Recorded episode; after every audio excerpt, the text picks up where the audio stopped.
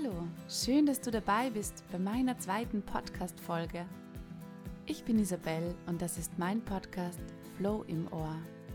Du willst keine Flow Friday-Folge mehr verpassen? Dann abonniere einfach meinen Podcast Flow im Ohr.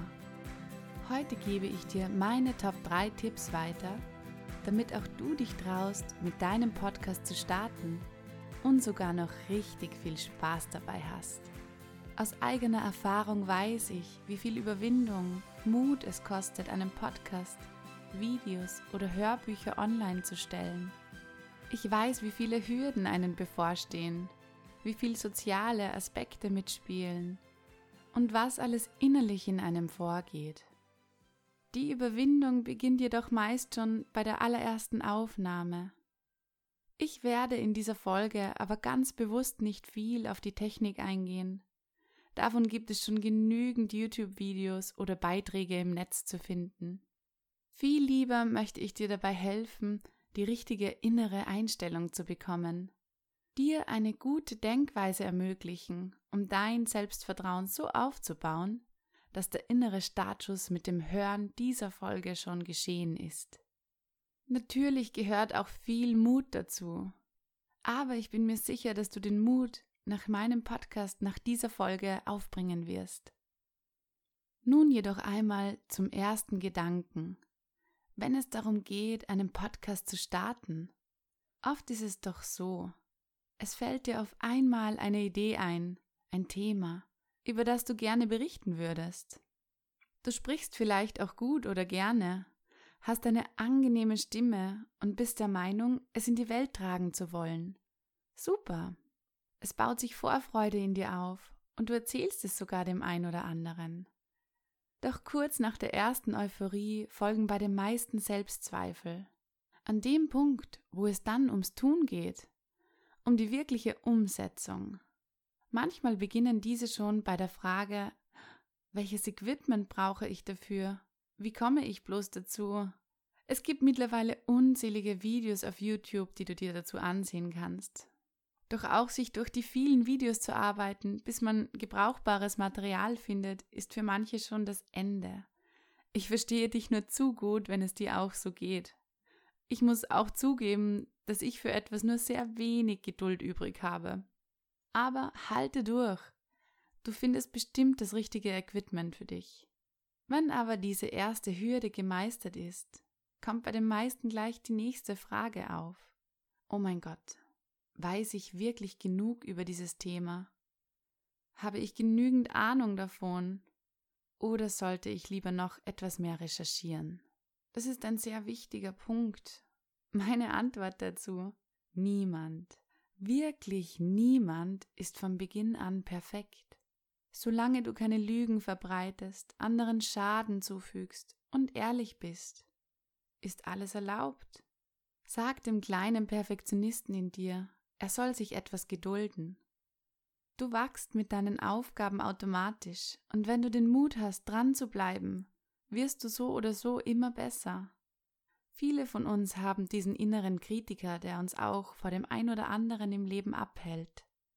Oft ist es auch einfach nur unser Ego, das Angst davor hat zu scheitern. Im Endeffekt wird auch niemand gezwungen, sich deinen Podcast anzuhören.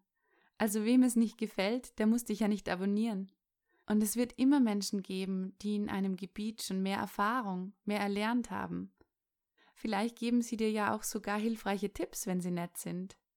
Doch es gibt auch viele, die vielleicht noch nichts zu deinem Thema wissen und sich darüber freuen, wenn du es einfach rüberbringst.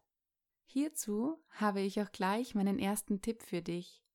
Sehe dir ein paar Videos oder Podcasts von mittlerweile erfolgreichen Profis an und scrolle einmal ganz zum Anfang runter, zu den allerersten Folgen, und hör dir diese in Ruhe an, nicht um die anderen schlecht zu machen und sich dabei selbst gut zu fühlen. Darum geht es nicht. Es geht vielmehr darum, dass du siehst, dass jeder einmal klein begonnen hat und niemand von Beginn an die Qualität von später liefert. Stelle damit deinen eigenen Kritiker etwas zurück. Dein Anspruch ist nicht, dass du von Beginn an perfekt bist. Es sollte vielmehr sein, dass du von Beginn an dein Bestes gibst, Spaß dabei hast und Freude am Wachsen, Freude an der Entwicklung. Mein Anspruch ist, zu starten, durchzustarten. Wenn du auch diese Hürde gemeistert hast, vor dem Mikro stehst, könntest du den nächsten Gedanken haben. Oh Mann, was ist, wenn sich jemand über mich lustig macht? Was, wenn ich seltsam klinge oder es gleich zu Beginn zum Beispiel Freunde, Bekannte sehen? Freunde, die mir nicht so nahe sind, Freunde, bei denen ich weiß, dass sie darüber lachen werden, sich lustig machen, wenn es die Runde macht. Und jetzt ist es mir ganz wichtig, dir den nächsten Tipp mitzugeben. Mein Tipp Nummer zwei. Scheiß auf andere. Okay, das ist natürlich sehr provokant von mir. Auch mich haben all diese Gedanken über längere Zeit davon abgehalten, meinen eigenen Podcast zu starten. Sei dir dessen bewusst, dass viele Menschen auch einfach nur neidisch sind Oftmals versuchen einem Menschen, die sich vielleicht selber nicht trauen, einen Schritt weiter zu gehen in ihrem Leben, andere auf ihrem Level zu halten. Und egal wie gut du bist und überzeugt du bist, sie werden einen Weg finden, es dir zu vermiesen. Lass dich einfach nicht darauf ein. Es ist ihr Spiel. Solange du nicht mitspielst, funktioniert es nicht mehr. Wenn dich also jemand demotivieren möchte, dich blöd anredet, Lächle freundlich und starte einfach ein neues Thema.